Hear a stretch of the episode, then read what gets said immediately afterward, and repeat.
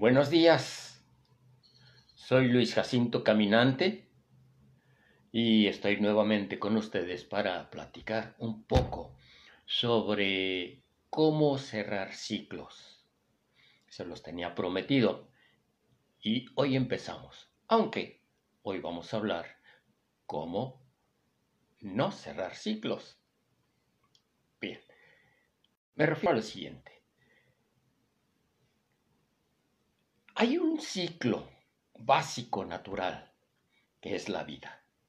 Ese empieza cuando somos concebidos y termina cuando morimos. Ni uno ni otro, ni el comienzo ni el final nos corresponde. Nuestros padres nos concibieron y cuando nos toque nos vamos a morir. Ese es un ciclo natural.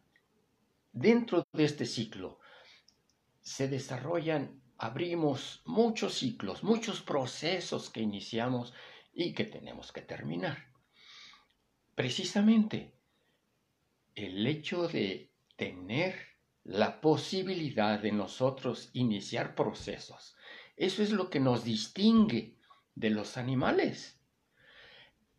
Ser creativos para los hombres es precisamente revitalizar su vida. Uno está continuamente iniciando por deseos, por proyectos, por uh, circunstancias, pero uno tiene que llevarlas a cabo.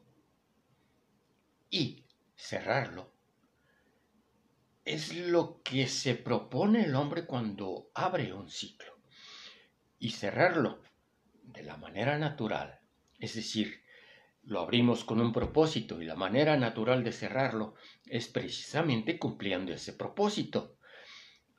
Cerrarlo de esta manera es precisamente lo que da vida al hombre. Es lo que lo rejuvenece. Es lo que lo hace tener una vida activa, creativa. Bien, entonces, el intento de cerrar un ciclo de una manera natural. Es el propósito que, llevándolo a cabo, es como cerramos correctamente un ciclo. Mi abuela, mi abuela era una beata que nos contaba cuando éramos niños historias fantásticas, terríficas, de ella pues eh, estaba muy presente en ella el cielo, el infierno, el purgatorio. Y bueno, el cielo pues es esa, esa forma de vivir eh, eternamente como un premio feliz, con todo sin problemas, sin sufrimiento, amando, etc. El infierno era lo contrario un lugar terrible de sufrimiento, donde había angustia todo el tiempo, violencia interna, eh, en fin, lo peor. El purgatorio pues era algo medio, era el infierno, pero con la esperanza de que alguien, alguien, lo iba a terminar un día, nos iba a perdonar. Y bueno, yo sí creo en eso. Yo sí creo que hay un cielo, un infierno, un purgatorio. Pero no allá, aquí. Allá no sé. A lo mejor, puede ser. Pero aquí en la vida existe. Y vemos, lo hemos vivido. Tú lo has vivido, yo lo he vivido. He vivido un cielo, unos momentos felices, donde nada te angustia, donde todo es armonía, donde amas y te aman. También un infierno, un lugar que conocemos posiblemente, yo lo conozco, un lugar donde todo es angustia, donde la depresión es lo que impera, donde nada nos gusta, donde todo es violencia interna y el purgatorio. Lo hemos vivido. Ese es precisamente nuestro estado cuando no nos sentimos bien. Cuando decidimos terminar. ¿Terminar qué? Terminar un ciclo sin terminarlo correctamente. Entonces, lo vemos en la calle. Gente deprimida, angustiada, estresada, sin, sin encontrarle a veces un sentido a la vida. ¿Por qué? Almas en pena. Y entonces, ¿cuándo somos almas en pena? Somos almas en pena. Cuando decidimos cerrar el ciclo de la vida, cuando no nos corresponde. ¿Cómo cerramos el ciclo de la vida? Pues simplemente perdiendo cuál es eh, eh, la conciencia de cuál es el propósito de nuestra vida.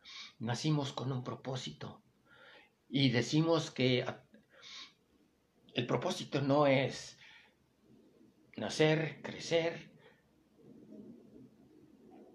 reproducirse y morir, porque entonces, una vez que nos reproducimos, pues ya terminamos nuestra vida. No. Hay viejos con juventud, que son jóvenes con años. Y también hay jóvenes, jóvenes muy viejos. ¿Por qué? Porque ya no tienen un sentido en su vida. Porque ahora decidieron cerrar los ciclos que abrieron olvidándolos, abandonándolos. Y entonces la energía que se requiere para llevar a propósito, llevar a conclusión el propósito de ese ciclo, sigue funcionando. Nos seguimos gastando, nos seguimos envejeciendo, pero no estamos creando. Cualquiera que sea tu edad, tiene un sentido así seas viejo, 80, 90 años, los que sean, tiene un sentido mientras no te toque cerrar ese ciclo, que no lo vas a cerrar tú.